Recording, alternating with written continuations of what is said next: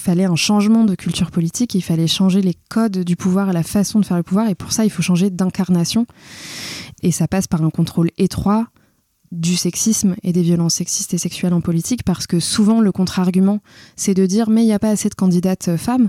C'est faux en fait. Euh, il y a des partis qui n'ont aucun problème à trouver des candidates femmes. Et surtout, les femmes se sentiront suffisamment euh, à l'aise à, s'engager dans une voie politique ou à s'y maintenir si le système ne les repousse pas. Bonjour, je suis Laurie Théron et je vous accueille sur mon podcast Les Mariannes. Dans cette émission, que j'ai conçue pour vous aider à prendre toute votre place dans la vie publique de notre société, je reçois des femmes politiques et des activistes qui inventent le monde de demain. Mesdames, vous êtes légitime, vous avez votre place, vous êtes compétente.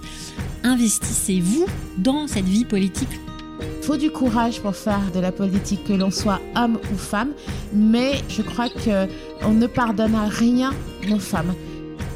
On vient vous chercher parce que vous êtes une des pièces du puzzle qui va faire gagner. Un message qui, moi, m'a été transmis alors que j'étais jeune et que j'avais pas forcément confiance en moi. On m'a dit, Sophie, il faut y croire, toujours y croire. Quand vous doutez de vous, pincez-vous. Avec les Mariannes, je vous propose de partir à la rencontre de femmes qui s'engagent dans leur territoire ou à l'échelle nationale pour défendre leurs idées et construire différemment le monde de demain. Quant à moi, je suis une passionnée de politique et d'engagement et je rêve d'une société plus égalitaire. J'ai passé 7 ans dans la peau d'une collaboratrice parlementaire au Sénat et j'accompagne aujourd'hui les entreprises et les changemakers dans leur communication digitale et la conception de leur stratégie éditoriale.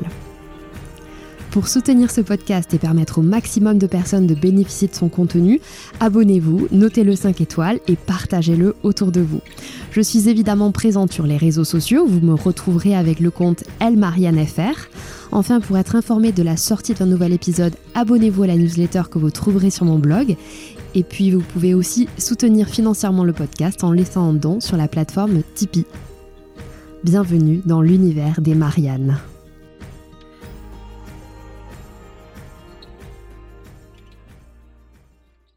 Dans ce nouvel épisode, je reçois l'activiste Mao Chaudoué Dalmas. Mao est rapporteur au Haut Conseil à l'égalité entre les femmes et les hommes. Elle a aussi réalisé la série de podcasts Les Ombres pour Slate et Regarde-moi bien de la Fondation des femmes. Plus récemment, elle a publié aux éditions de l'Aube un essai engagé dont je vous recommande chaudement la lecture Demain ne peut qu'être féministe. Justice, culture, politique, économie, éducation. Dans cet ouvrage, Mao explore tous les piliers de nos politiques publiques et dessine les contours d'un programme féministe pour les cinq années à venir.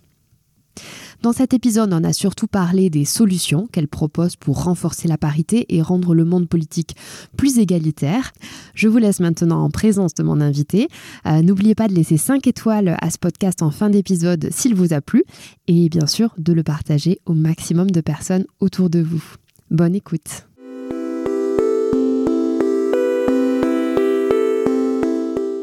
Bonjour Mao. Bonjour. Merci beaucoup d'être avec moi euh, sur les Mariannes euh, aujourd'hui. Merci de m'inviter. Mao, euh, quelques petites questions pour briser la glace ensemble, pour faire découvrir à nos auditeurs personne que tu es au-delà de, la personnalité publique. Alors Mao, quelle est la série que tu pourrais regarder en mode binge-watching sous ta couette? On enregistre un jour où il fait un froid polaire à Paris. Bah alors je vais le dire parce que c'est très contextualisé, mais The White Lotus, parce que je viens de terminer la série et qu'elle est incroyable. En quelques mots, qu'est-ce que c'est? Euh, c'est une série qui se passe euh, dans un resort, un palace, euh, un hôtel palace. la première saison est à Hawaï et la deuxième est en Sicile. C'est des hôtels 5 étoiles avec des personnes richissimes comme clientes et il y a des interactions avec professionnel euh, d'accueil et euh, il y a une tension grandissante extrêmement importante jusqu'à la fin où ça devient tragique. Suspense. Alors, euh, si tu avais une heure de plus chaque jour, qu'est-ce que tu ferais À part regarder The White Lotus? J'écrirais. Tu écrirais? Ouais, j'aimerais bien prendre plus de temps pour écrire. Alors, pas forcément euh, de la production intellectuelle, mais euh, oui, j'essaierai de décrire ou de lire plus que ce qu'on fait quand on fait métro, boulot, dodo et qu'on rentre et qu'on a juste envie de regarder une série sous la couette. si tu étais un hashtag Si j'étais un hashtag, bah, je pense hashtag MeToo. Hein. Ok. Tu nous as dit un petit peu voilà, que tu aimais lire, tu aimais écrire. Écrire, c'est un peu aussi euh, le fondement de ton métier. Tu travailles euh, au Conseil à l'égalité. Est-ce que tu peux nous en dire un peu plus? Alors, je suis très exactement chargée de mission au Conseil à l'égalité. Alors, ça veut tout et rien dire, chargée de mission. Mais du coup, j'ai pour principale mission d'effectivement écrire des rapports, puisque le Haut Conseil à l'égalité est une instance indépendante qui a vocation à animer le débat public autour des questions d'égalité entre les femmes et les hommes, à travers euh, des publications, donc des rapports, euh, qui émettent des, qui formulent des recommandations à destination des pouvoirs publics. Et donc, euh, c'est mon travail de rédiger ces rapports en lien avec des commissions qui sont animées elles-mêmes par des membres actifs qui sont issus de la société civile, qui sont des chercheurs, qui sont des représentants d'associations, des représentants de partis politiques. Et je travaille avec tout ce monde-là pour euh, voilà, rédiger ces rapports-là. Donc euh, le Haut Conseil de l'égalité publie des rapports très régulièrement. On invite euh, toutes celles et ceux qui nous écoutent à se connecter sur le site pour aller voir les derniers rapports en ligne. Et notamment, il y en a un sur la parité en politique qui vient de sortir. Oui, tout à fait. Alors, tu as publié en ton nom personnel, euh, et là, euh, vraiment en ton nom personnel, un essai qui s'appelle Demain ne peut qu'être féministe. Très joli titre d'ailleurs. Merci. Qu'est-ce qui t'a amené à écrire ce, livre?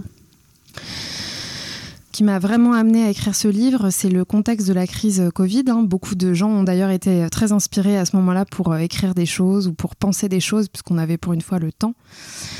Et je trouve qu'il s'est cristallisé quelque chose de très important autour des femmes et du Covid. Tout le monde l'a dit d'ailleurs, hein, c'est pas du tout une position originale.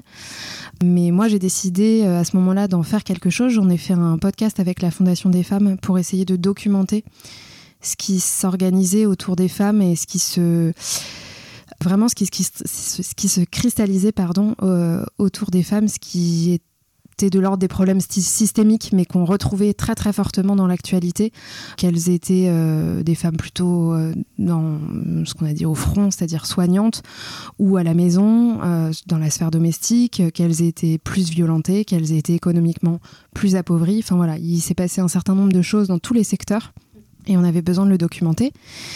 Et du coup, cet essai est le volet plutôt programmatique de cette documentation. Puisque je me suis dit, euh, à ce moment-là, autant euh, il y a des leçons féministes à voir dans cette crise, autant euh, c'est sûr qu'il y a un programme féministe pour en sortir. Et donc, c'est l'objet de ce livre. Alors dans ce livre, tu identifies cinq grands chantiers. Hein. tu, tu, découpes par thématique. Première partie consacrée à la justice, l'économie, la culture, la politique et l'éducation. Alors on va plus particulièrement creuser ensemble le volet euh, politique. Euh, tu parlais de cette incarnation euh, très masculine du pouvoir pendant la crise du Covid. Tu cites dans le livre le top 5 des personnalités les plus citées pendant la crise. en 2021, Emmanuel Macron, Jean Castex, Joe Biden, Olivier Véran, Donald Trump. Pourquoi est-ce que les femmes ont un peu disparu à ce moment-là? C'est justement intéressant de voir que des hommes ont pris, je pense à Olivier Véran, hein, je réfléchis tout haut, euh, ont pris la place de femmes euh, dans le milieu politique auquel elles sont normalement assignées. C'est-à-dire que les femmes politiques, quand elles arrivent à ces fonctions, ce qui est minoritaire, ont souvent euh, des fonctions justement autour de, des questions sociales. Et elles sont souvent ministres de la Santé, justement.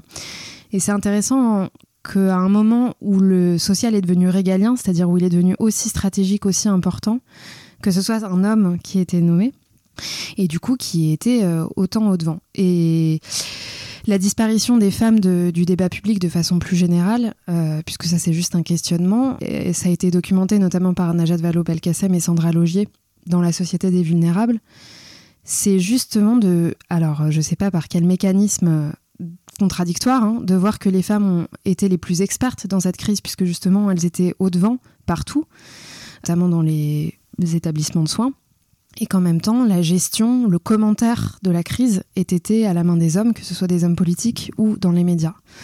Et c'est vraiment quelque chose qui est très très fort, qui a été chiffré hein, par l'ARCOM, ex-CSA, où on a vu la réduction drastique de la parole des femmes dans les médias, ou bien quand elles étaient présente dans le débat public, elle l'était souvent en tant que témoin, c'est-à-dire en tant que mère à la maison, donc dans des assignations très genrées, encore une fois.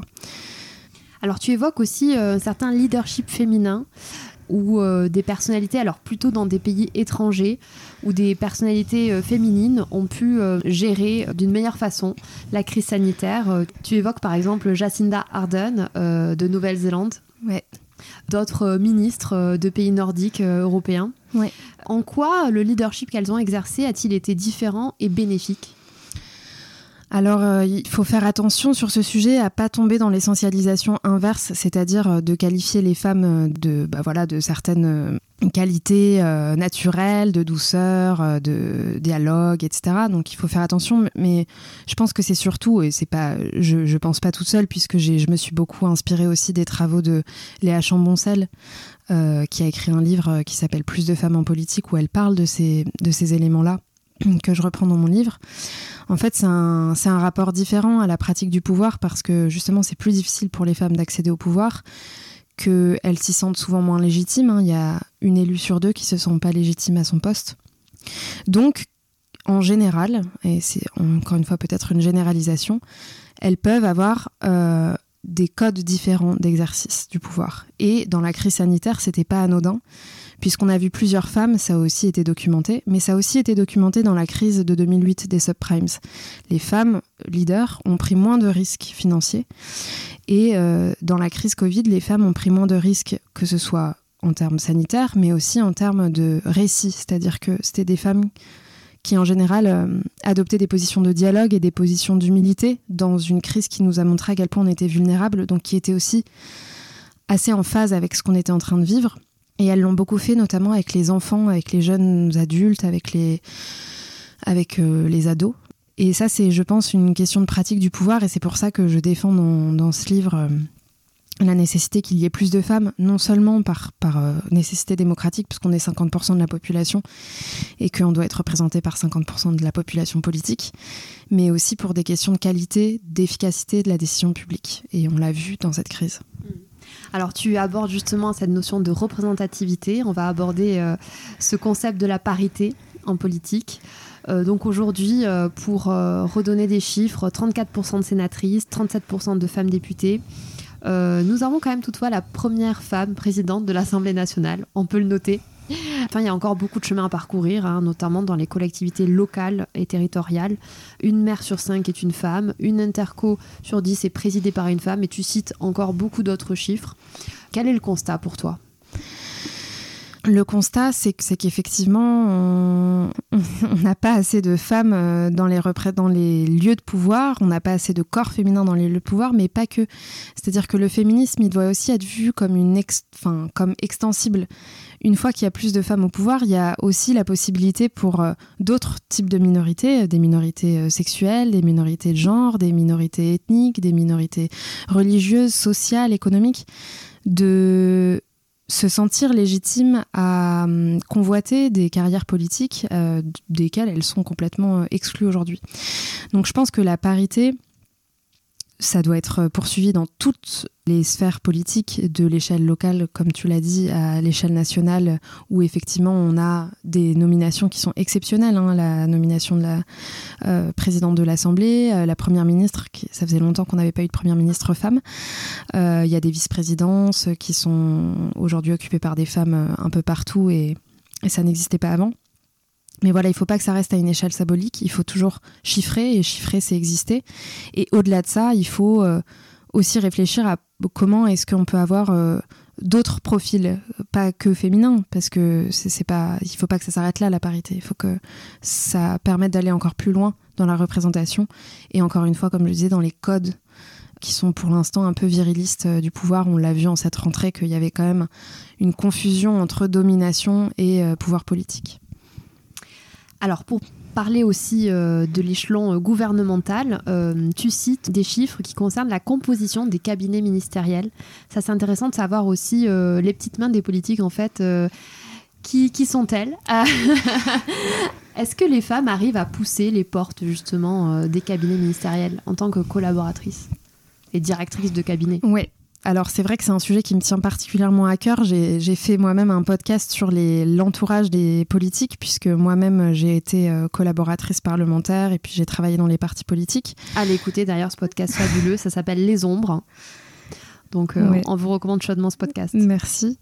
Et puis, de toute façon, il y a une littérature qui est grandissante hein, sur le sujet, puisque je pense aussi à Mathilde Viotte, qui a rédigé, enfin, qui a écrit un, pardon, un ouvrage euh, qui s'appelle euh, Moi, l'homme politique, j'en fais du compost, qui est absolument génial, qui est vraiment un, un ancrage euh, dans, les arcanes du pouvoir euh, très très fort. Euh, je pense aussi à l'Observatoire des violences sexistes et sexuelles en politique qui a été fondé par des collaboratrices parlementaires, chères politiques, etc. donc vraiment, il y a une littérature qui commence et des voix qui s'élèvent là-dessus. Alors c'est vrai qu'on regarde assez peu que la parité s'arrête aussi, encore une fois, aux sphères très officielles, aux nominations officielles.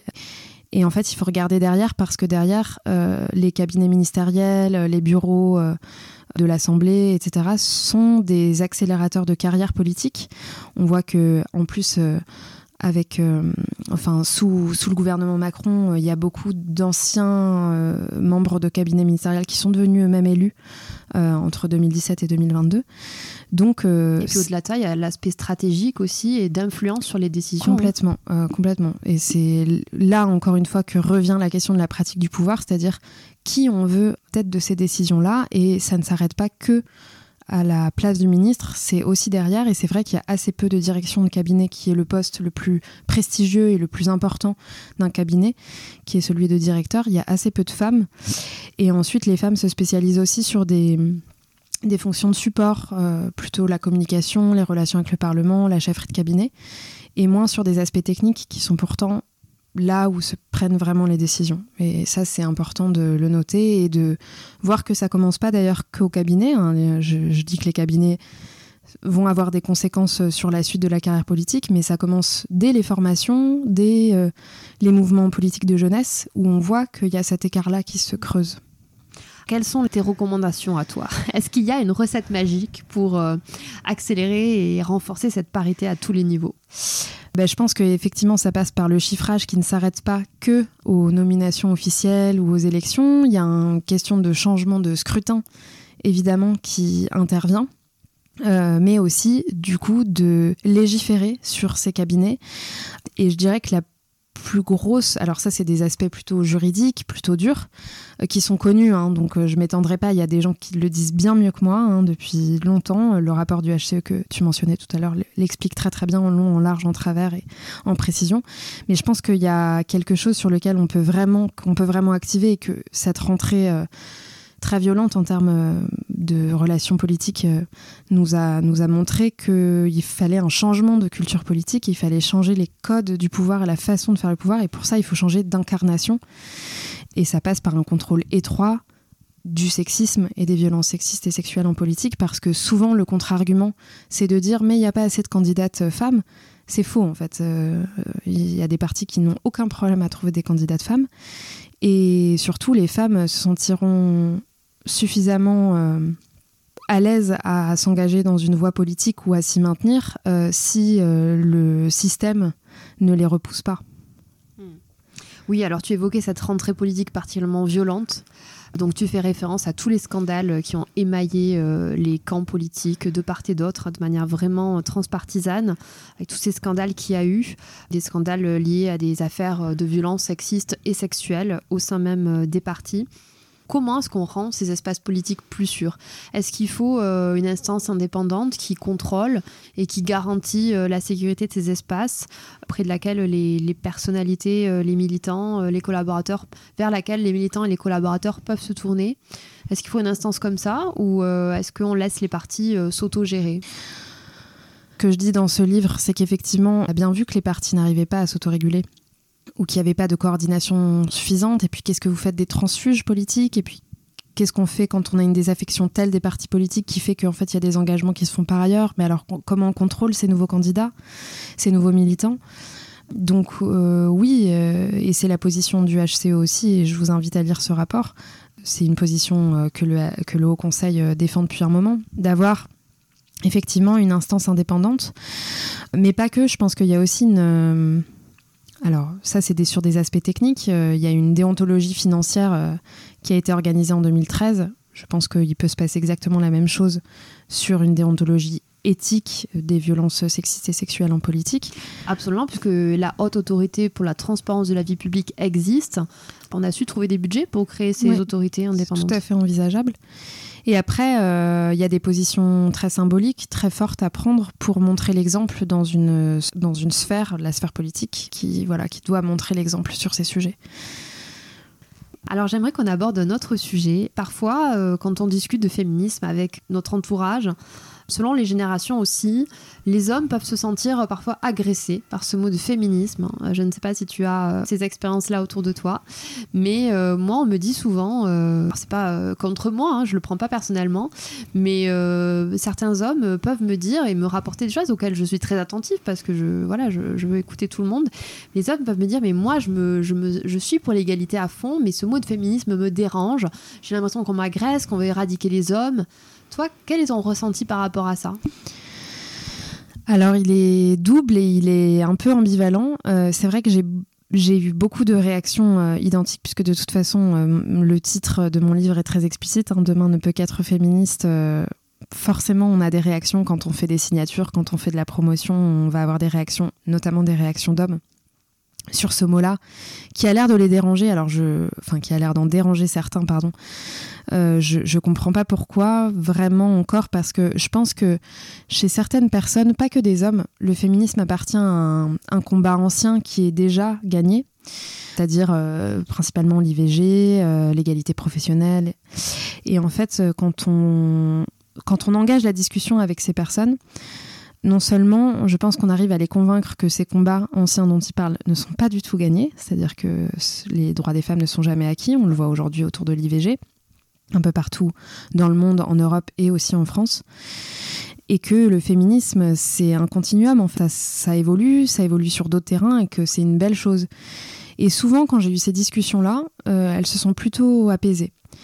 Et il y a plutôt eu en fait une demande de pédagogie autour de l'u- l'usage de ce terme qu'on veut. euh, en fait, souvent, on dit qu'il y a une bonne et une mauvaise manière de faire du féminisme, et quand on arrive à convaincre une personne qu'il n'y a pas de bonne ou de manière, de bonne ou mauvaise manière de, de défendre une cause, j'ai plutôt eu des bonnes expériences de voilà d'apaisement des, conversations. Et, et la, la deuxième chose, c'est que avec les hommes principalement, je je remarque aussi que les conversations s'apaisent quand on les implique dans les injonctions dont qu'on essaye de euh, nous-mêmes euh, euh, pointer du doigt. C'est-à-dire que et j'implique les petits garçons.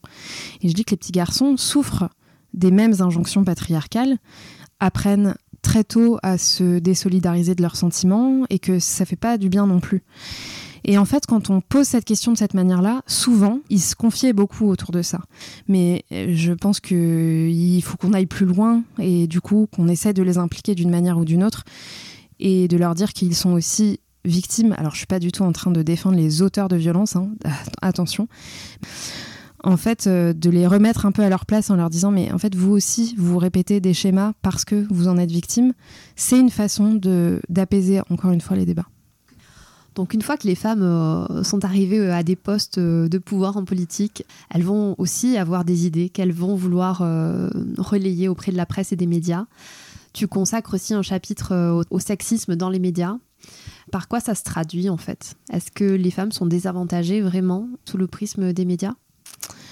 Alors les femmes politiques euh, tout particulièrement euh, parce que présomption d'incompétence dont elles font l'objet euh, dans le milieu politique continue dans les médias. Et donc c'est encore plus difficile pour elles de se maintenir en politique parce qu'elles font l'objet d'une violence supplémentaire dans les médias, soit qu'on y aille de façon soft, à savoir en, insistant sur compétences euh, plutôt euh, physiques ou leur aspect physique euh, ou leurs compétences à la maison plutôt que sur des compétences professionnelles comme on le fait euh, pour les hommes politiques ou que ce soit de façon un peu plus hard, avoir qu'on leur réserve des traitements euh, très défavorables.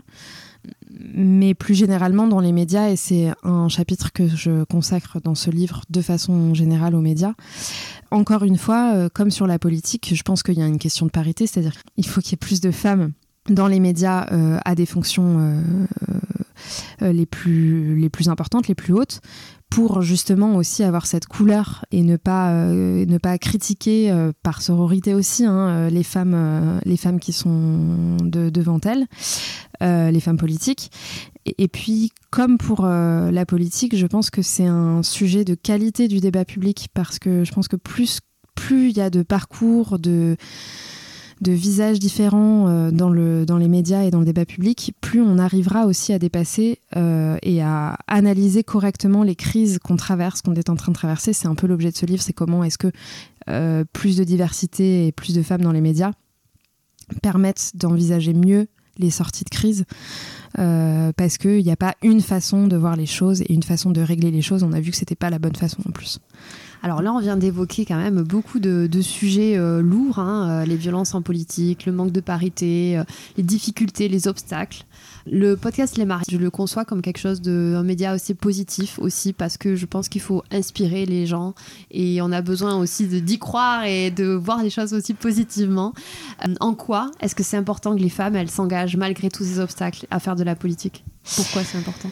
Euh, c'est important parce qu'on en a vraiment besoin et que et qu'on le voit que ça a une incidence énorme sur la qualité vraiment de notre environnement et des décisions publiques qui sont faites. Par exemple, plus vous avez de députés femmes à l'Assemblée, plus euh, il y a de chances qu'elles rédigent des amendements sur euh, l'enfance, sur l'immigration, sur l'égalité femmes-hommes. Donc en fait, c'est très important que les femmes s'engagent pour traiter de nos sujets.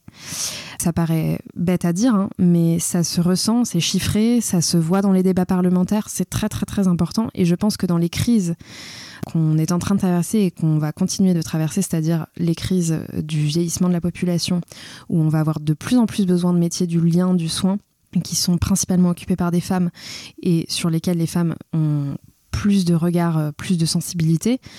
La crise climatique aussi, où ça, doit faire l'objet sans doute d'un autre podcast, enfin d'un autre épisode, mais où les questions d'écoféminisme sont extrêmement riches. En fait, les femmes décideuses vont avoir leur importance à venir. Et l'autre point positif de ce que j'essaie de présenter dans ce livre, c'est qu'il y a des solutions concrètes à tous les problèmes que j'évoque.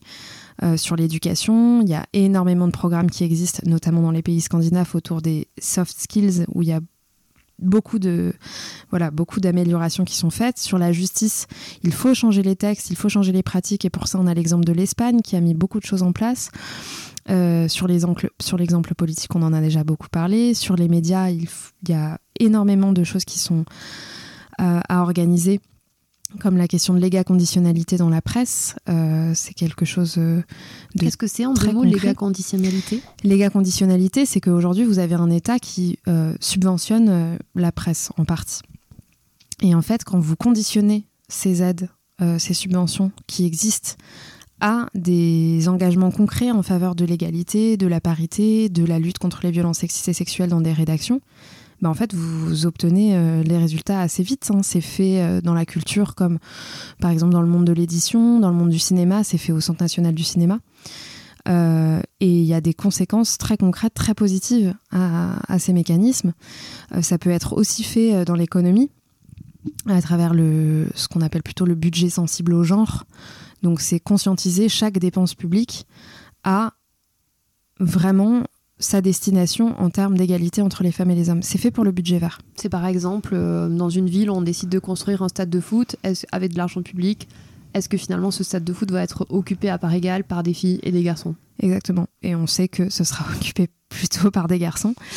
Mais voilà, donc il y a des solutions très concrètes et qui, j'aimerais le dire ici, ne, servent pas que les femmes, servent vraiment l'ensemble de la société. C'est pour ça que j'ai appelé mon livre. C'est important de le rappeler. Oui. Ouais, Demain ne, ne peut qu'être féministe. C'est que pour moi, le féminisme, euh, certes, c'est une c'est un, voilà, une cause qui m'est très très chère, mais et qui pour moi euh, permet de défendre les droits des femmes et, d'aller toujours plus loin euh, dans les questions d'égalité. Mais en fait, quand on l'applique à chaque politique publique, quand on s'intéresse à des mesures féministes pour chaque politique publique qui dépassent les questions de violence, qui dépassent les questions de justice, et qui vont vers l'économie, vers le social, vers l'éducation, vers les médias, vers la politique, etc., vers la diplomatie féministe, par exemple, eh ben, on a des solutions concrètes pour la collectivité dans son ensemble, donc les hommes, les femmes et tous les autres. Voilà.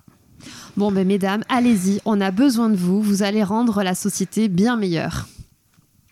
Alors Mao, on s'approche de la fin de notre entretien. Je vais te poser une dernière série de questions. Euh, pour toi, quels sont les trois mots qui pourraient euh, résumer cet épisode? Je dirais dialogue, bienveillance et construction. Cool, merci. Euh, en un mot, ton conseil pour les femmes engagées dans la société, qu'elles soient militantes, qu'elles aient une écharpe tricolore autour du cou? Franchement, du courage. Enfin, je les rencontre euh, régulièrement et je sais que c'est très, très, très difficile de se maintenir euh, dans ces sphères-là. Donc, vraiment du courage et elles ne sont jamais, jamais seules. Ça, c'est important. Euh, qui aimerais-tu entendre sur les Mariannes et quel sujet aimerais-tu qu'on aborde? J'entendrais bien Clémence Guettet. Je trouve que c'est une figure très intéressante et montante dans le paysage politique qui a une façon de poser les sujets, euh, je trouve, de façon assez apaisée au sujet du féminisme. Donc ça pourrait être intéressant de l'entendre. Super. Merci beaucoup Mao. De rien, merci. Merci pour votre écoute engagée. Si ce podcast vous a plu, n'hésitez pas à vous abonner et à le noter 5 étoiles. On se retrouve très vite, mais en attendant, vous pouvez rejoindre la communauté sur Instagram, Twitter ou Facebook sous le nom Elle Marianne Affaire. Je vous dis à bientôt.